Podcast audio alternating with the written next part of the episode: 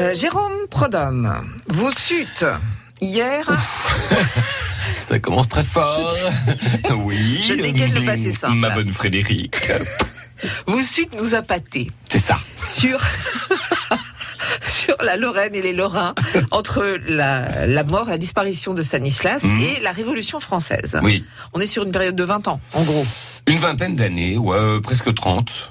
D'accord. Donc Euh, Stanis- attends, 1766 plus Oui. 30, 80. C'est ça. Euh, non, 20, On est 20, sur oui, 23 20, ans. 23 ans, voilà. Pendant 23 ans, Mhm. la Lorraine est française. Hum, euh, et va, vous nous l'avez dit hier, se jeter à corps perdu dès que euh, la Révolution française arrive.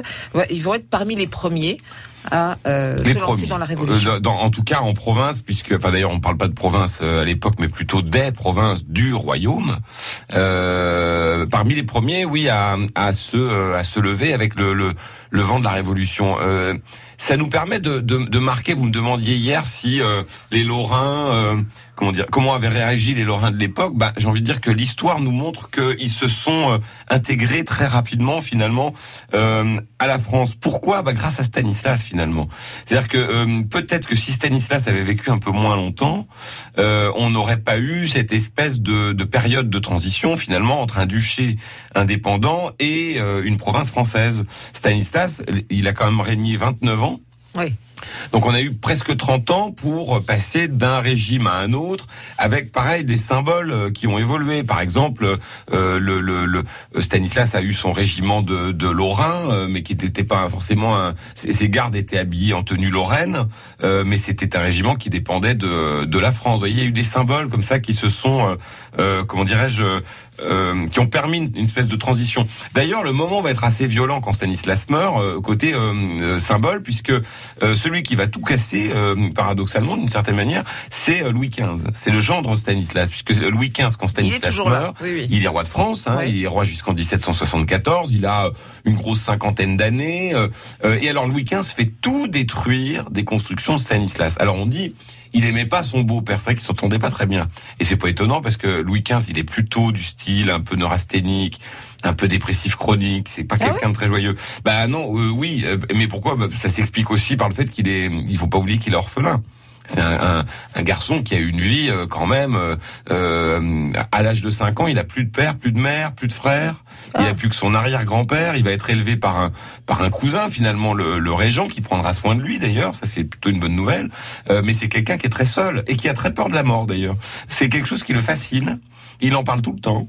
Euh, et du coup, euh, d'ailleurs, ça, ça, ça, ça, ça- la question qui revient souvent quand on croise Louis XV à Versailles, c'est euh, euh, où souhaitez-vous vous faire enterrer? Euh, alors d'ailleurs, il y en a un qui lui sympa répond. comme accroche de Alors il y a- conversation. il y, a un faillot qui lui répond un jour à vos pieds, sire. Oh. Tout ça pour dire que Louis XV détruit euh, le château d'Inville, qui était magnifique, euh, quasiment la totalité des bosquets du château de Lunéville. Le château lui-même devient une caserne militaire. Et c'est d'ailleurs à ce moment-là de l'histoire que Lunéville va prendre son surnom de euh, cité cavalière, puisque c'est un régiment à cheval en fait qu'on installe là. Ouais. Donc il n'y a plus de symbole lorrain, vous voyez, euh, au moment de la Révolution française. En tout cas, il y en a. Il y a un bout de musée lorrain qui est encore là, enfin de Palais Ducal. Euh, il y a des, des alérions un peu partout encore, mais les symboles lorrains ont été plus ou moins détruits par le roi de France. Donc les Lorrains ont gardé la fierté lorraine, on va dire, à l'intérieur, et ils ont accepté la suzeraineté euh, Bah, en française. tout cas, ils l'ont pas forcément contesté. Voilà, c'est plutôt ça que je voulais dire. Ils se sont sentis euh, peut-être français au moment de la Révolution, définitivement. Et d'ailleurs, c'est tout le destin de la Lorraine des frontières. On en parle depuis un moment maintenant, mais euh, ça montre que euh, les Lorrains, quand ils ont accepté quelque chose, ils vont au bout. Moi, c'est ce que j'aime beaucoup dans ce, euh, j'allais dire dans ce peuple, chez ces gens euh, qui sont français comme moi, mais qui m'ont accueilli chez eux. C'est que quand on fait les choses, on va au bout. Et euh, quand on ferait la Révolution française, eh ben on arrête les, le plus possible les gens à Verdun déjà.